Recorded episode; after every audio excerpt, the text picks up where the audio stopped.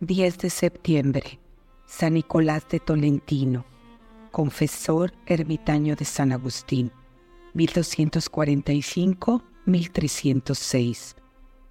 Dios, que prepara a sus santos para la gloria eterna, sabe santificar no solo su vejez y edad madura, sino también su nacimiento. Así obró con San Nicolás, cuyo nacimiento anunciaron los ángeles. Compañón de Guaruti, su padre, y amada su madre, vivían en el pueblo de San Angelo, en la marca de Ancona, y lloraban hacía mucho tiempo la infecundidad de su matrimonio. Muy devotos de San Nicolás de Mira, esperaban con su intercesión ver cesar su dolor. Con este fin hicieron voto de ir a Bari, ciudad del reino de Nápoles, a venerar sus reliquias. Un ángel se les apareció entonces y les dijo, Vuestros ruegos han sido escuchados. Id a la tumba de San Nicolás, y él os dirá quién nacerá de vosotros. El gozo que les causó esta visión despertó a los dos esposos, quienes, levantándose al instante, dieron gracias al cielo por ello. Fiados en el mensaje divino, dejaron su hacienda al cuidado de sus amigos y emprendieron a pie su peregrinación. Llegados a Bari, fueron presurosos a cumplir sus devociones. Mientras oraban al pie del altar, quedaron dormidos, vencidos por el cansancio. Abriéronse entonces los ojos de su alma a las cosas celestiales y vieron a San Nicolás. Vengo, les dijo, a confirmar las palabras del ángel. Pronto tendréis un hijo, dadle por nombre Nicolás, pues a mí me lo deberéis. Ese niño alegrará al Señor por su vida de oración y penitencia. Será sacerdote y se hará célebre con numerosos milagros ahora regresad en paz a vuestra casa. Llenos de júbilo por tan halagüeña promesa, compañón y amada se volvieron a San Angelo, donde al cabo de nueve meses, en septiembre de 1245, la vieron cumplida con el nacimiento de un niño, a quien pusieron el nombre de Nicolás, y al que criaron en la práctica de las virtudes en que más se había distinguido su santo patrono y abogado. Modelo de niños, su vocación. Se dedicó al estudio desde sus primeros años. Las mujeres inmodestas y los muchachos traviesos le causaban repulsión. Huía de su compañía y se aplicaba a imitar las virtudes que brillan en los buenos cristianos atraía a los pobres a la casa paterna y les servía con sus propias manos. Frecuentaba las iglesias, oía misa, rezaba con mucha devoción y escuchaba la palabra divina con respeto de hombre. Su devoción profunda y su porte hicieron creer a los fieles que veía a Cristo con los ojos corporales. Si Dios conserva la vida a este niño, decían, será algún día un gran santo. Puso especialísimo cuidado en imitar al santo de su nombre, cuya vida se aprendió de memoria para ajustar mejor sus actos a los del glorioso bienaventurado, a quien había tomado por modelo, y, habiendo leído que San Nicolás, cuando aún se hallaba en la infancia, ayunaba tres veces por semana, determinó hacer lo mismo y así lo ejecutó desde la edad de siete años hasta su muerte. Tanto como la virtud de la piedad sobresalía en la de la pureza, siendo tan perfecto en ella que jamás se vio turbado su espíritu por las tentaciones de la carne. Estos felices augurios le valieron ser agraciado con una canonjía en la colegiata de San Angelo Allí recibió la tonsura y fue ordenado de menores. Pedro, aunque muy joven aún, aspiraba a más alta perfección. Buscaba un estado que pudiera levantarle a tal grado de virtud que el mundo no fuera digno de poseerle. Había a la sazón en el monasterio agustiniano de San Angelo un prior cuyas palabras y vida eran la edificación del pueblo. Cierto día la multitud le escuchaba en la plaza pública. No améis el mundo, decía, no améis el mundo, pues el mundo y sus placeres pasarán veloces para nosotros. Nicolás estaba entre los oyentes. Este pensamiento impresionó su alma y le hizo concebir el deseo de la vida religiosa. Acabado el sermón, se arrojó a los pies del predicador y pidióle el hábito de San Agustín. Oyóle atentamente el buen religioso y, conociendo por la sinceridad que brotaba de las palabras de nuestro santo que se trataba de una vocación verdadera, decidió llevarle sin dilación a casa de sus padres para que de ellos se despidiera y recibiera la bendición, pues no quería que la felicidad del hijo fuese la desesperación de los padres. amada y compañón, que amaban demasiado a su hijo para oponerse al bien de su alma, separáronse de él, bendiciendo a Dios, que así empezaba a cumplir sus promesas.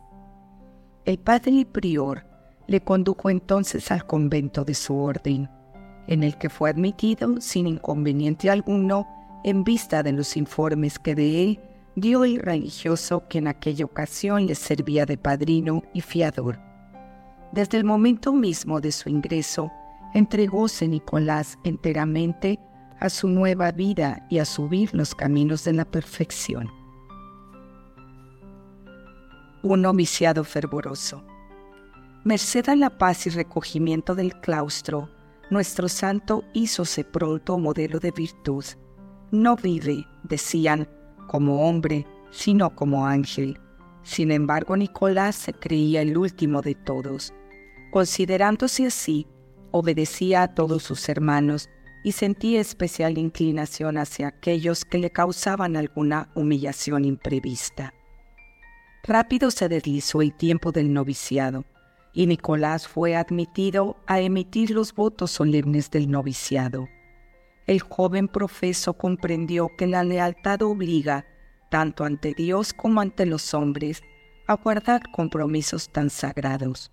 Por ello, previendo que no podría salvaguardar su pureza sino a costa de los más rudos sacrificios, sobrepujó a todos sus hermanos en austeridad. Su oración, sus ayunos prolongados, sus crueles maceraciones le dieron la victoria entre los pestíferos aires de la tierra, conservó en todo su frescor y lozanía el lirio de la virginidad. Preguntáronle algunas veces si era posible al hombre rechazar todos los asaltos de la lujuria, pero él se guardó mucho de manifestar sus triunfos acerca de este punto. Satanás es quien insinúa esa pregunta, pensaba, para hacerme caer en pecado él quisiera enredarme en el lazo del orgullo y de la presunción. Nicolás fue enviado a San Ginesio para hacer los estudios de teología bajo la dirección del célebre Ruperto y más tarde pasó a Macerata. Misa votiva de difuntos en domingo. Luego de haber recibido las sagradas órdenes en la colegiata de Santa María de Singoli de manos de San Bienvenido, obispo de Ósimo, Nicolás pasó al monasterio de Valmanente cerca de Pisa. Henchido de radiante y constante devoción, celebró allí todos los días, contra la costumbre de aquellos tiempos, el santo sacrificio de la misa. Estando celebrando, su rostro se inflamaba de fuego divino y lágrimas de amor manaban de sus ojos. Los fieles acudían presurosos a oír su misa para participar de sus oraciones. Pero no solo la iglesia militante acudía a él para pedir sufragios. Cierta noche oía gemidos y suspiros confusos. Hermano Nicolás, siervo de Dios, apiádate de mí, repetía una voz lastimera. ¿Quién eres? inquirió. Soy el alma del hermano peregrino de Ósimo, a quien conociste y que hoy sufro las llamas del purgatorio te lo suplico, di mañana la misa de difuntos para librarme de mis penas. La sangre del Redentor caiga sobre ti, pero no puedo acceder a tus deseos. Mañana es domingo y no puedo cambiar el oficio del día. Además, esta semana debo presidir en el coro y cantar la misa conventual. Ven, pues, venerable Padre, y ve si puedes rechazar tan cruelmente las súplicas de los infortunados que me envían. Nicolás fue entonces transportado en la soledad que rodeaba su convento. Una multitud de niños, mujeres y hombres se agitaban como en un mar de dolores. Piedad, piedad por los que imploran tu socorro, exclamaron al verle. Mañana nos librarías a casi todos de nuestras penas si quisieras decir la misa por nosotros. El religioso fue presa de tal compasión que volvió en sí. Inmediatamente se postra de rodillas, dirige al Señor fervientes plegarias y vierte abundantes lágrimas por el alivio de las almas del purgatorio. A la mañana siguiente manifiesta a su superior las instancias que la iglesia purgante le ha hecho y obtiene fácilmente ser relevado de todo cargo. De ese modo, durante toda la semana consagra sus misas, oraciones y penitencias por el rescate de los difuntos. El último día, el alma del hermano peregrino vino a darle las gracias por haberle abierto el cielo, así como a un gran número de sus compañeros. Tales fueron las primicias de su apostolado disponíanse por la mortificación a hacerlo más fecundo en lo sucesivo. Nunca dejaba el silicio, a menudo añadía un cinturón de hierro cuyas aceradas puntas penetraban en sus carnes y flagelábase todas las noches con unas disciplinas de acerados garfios, con lo que hacía brotar la sangre de su inocente cuerpo hasta quedar casi extenuado se impuso la obligación de ayunar cinco días por semana y de guardar abstinencia perpetua. Ante tan subida santidad, los superiores de la orden confiaronle el importante cargo de maestro de novicios que desempeñó durante un año y con gran satisfacción de todos en el monasterio de San Elpidio.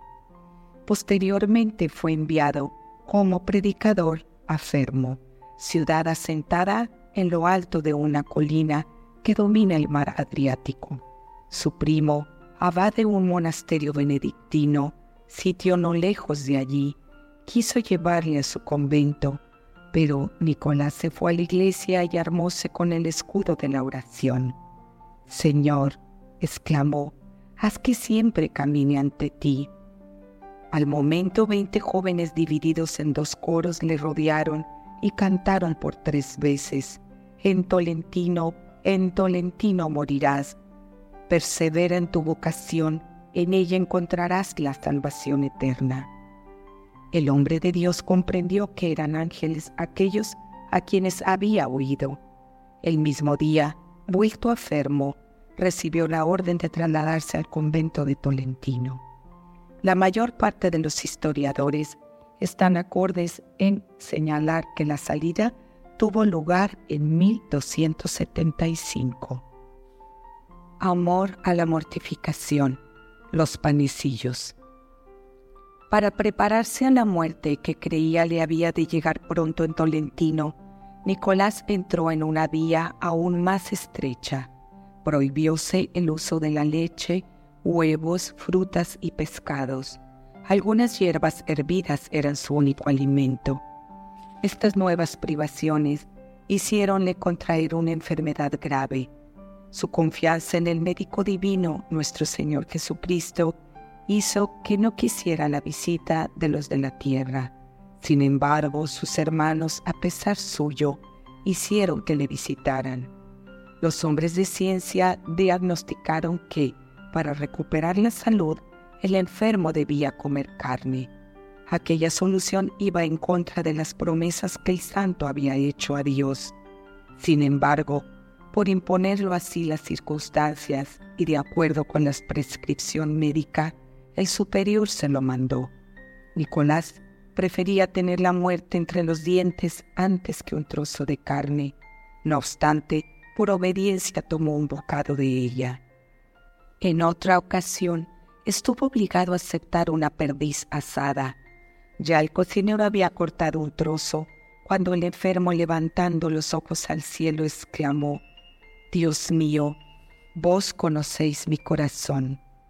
Al momento, refiere uno de sus contemporáneos, las dos partes de la perdiz se volvieron a juntar, cubrióse de plumas su cuerpo y el ave, recibida la bendición del Padre, se voló del plato y de la habitación a vista de los presentes.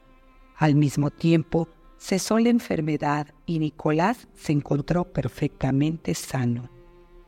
Algún tiempo después de aquello, tuvo otro ataque tan violento que se creyó a las puertas de la muerte. El temor del juicio de Dios vino a acrecer su mal. Mas la Santísima Virgen, San Agustín y Santa Mónica apareciéronsele y le animaron.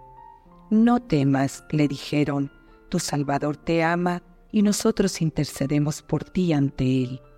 La hora de tu muerte no ha llegado aún. Envía a la granja vecina por un pan del día, remójalo en agua, cómelo y recuperarás la salud. Nicolás obedeció y se levantó lleno de fuerza y de vida, cual si nunca hubiera estado enfermo. En memoria de este milagro, los religiosos agustinos bendicen panecillos el día de su fiesta. Los que los toman con fe, invocando el nombre de la Virgen María y el de San Nicolás, se ven a menudo libres de sus males. También se hace comer de estos panecillos a los animales para preservarlos de accidentes y epidemias. Vanas tentativas del demonio. Nicolás aprovechó el tiempo que se le daba en este mundo para subir con más ardor por el camino de la santidad, y diose con mayor ahínco a sus mortificaciones. Para apartarle de estas prácticas saludables, el demonio le sugería el pensamiento de que su género de vida ofendía a Dios. Solo el orgullo te mueve a ello, le decía, transformándose en ángel de luz. Limítate a cumplir la regla común pues de otro modo te debilitas, te haces inútil al prójimo y eres carga onerosa para tu orden.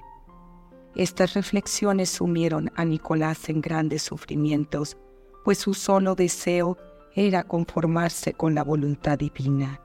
El Señor se compadeció de él, disipó sus temores y le animó a continuar sus mortificaciones. A sus trabajos el hombre de Dios unía oración incesante, Terminadas las completas, la comunidad se retiraba del coro. Cuando volvía al día siguiente al romper la aurora para el canto de maitines, aún encontraba allí a Nicolás en oración. Después del oficio decía misa con aquella piedad encendida de que más arriba hemos hecho mención. Entregábase luego a obras de apostolado, ya predicando, ya confesando, o ya dando consejos que hacían germinar la virtud en los corazones. Volvía enseguida a su contemplación. Empero, cierta noche, el demonio le tiró y rompió la lámpara con que se alumbraba. Sin la menor impaciencia, el hombre de Dios recogió los trozos. Estos volvieron a soldarse tan íntimamente que nadie hubiera creído que la malicia infernal los hubiese separado. Dos veces más el espíritu de las tinieblas renovó su fechoría y otras tantas Nicolás renovó el milagro. Furioso Satanás fue a colocarse en el techo de la habitación en donde el religioso oraba. Para distraerle imitaba alternativamente el ruido de las fieras más feroces. Aparentaba romper las tejas, cortar las vigas y hundir el monasterio, pero todo en vano. Nicolás permaneció invenciblemente unido a Dios. Lleno de rabia, el demonio se armó con una masa y abrumó a golpes al santo. Le arrastró por el claustro y le dejó cubierto de heridas. Caridad y milagros del santo. Nicolás se levantó, pero quedó cojo. A pesar de este defecto, no quiso disminuir en nada sus trabajos como antes, continuó visitando a los enfermos y procurándoles los socorros corporales y los espirituales. y cuando llegaba su turno iba humildemente de puerta en puerta pidiendo para el sustento de sus hermanos. Un día una pobre mujer le dio un pan entero diciendo, Solo tengo harina para hacer otro pan como este. Cuando lo hayamos comido, moriremos. Conmovido por tal caridad, suplicó al Señor renovarse para su bienhechora el prodigio verificado por el profeta Elías en favor de la viuda de Sarepta. Fue escuchado y la generosa mujer encontró en su recipiente gran cantidad de harina. Hacía también en el convento el oficio de hostelero. Recibía a los forasteros como enviados de Dios. Para honrar a Jesucristo, besaba los pies y las manos de los que iban a pedir limosna a la puerta del convento. Los últimos años del siervo de Dios fueron señalados con milagros numerosísimos. Una mujer de Tolentino tuvo la desgracia de que su primer hijo muriera. Fue tal la aflicción que esta pérdida le produjo contrajo una grave enfermedad y durante varios años no dio a luz más que hijos muertos. En su dolor fue arrojarse a los pies del santo anciano. Este la bendijo y en lo sucesivo fue madre de numerosa y floreciente prole. Otra mujer sufría desde hacía mucho tiempo de los ojos. Los remedios de los hombres no habían hecho más que agravar su mal, la habían vuelto loca y paralítica.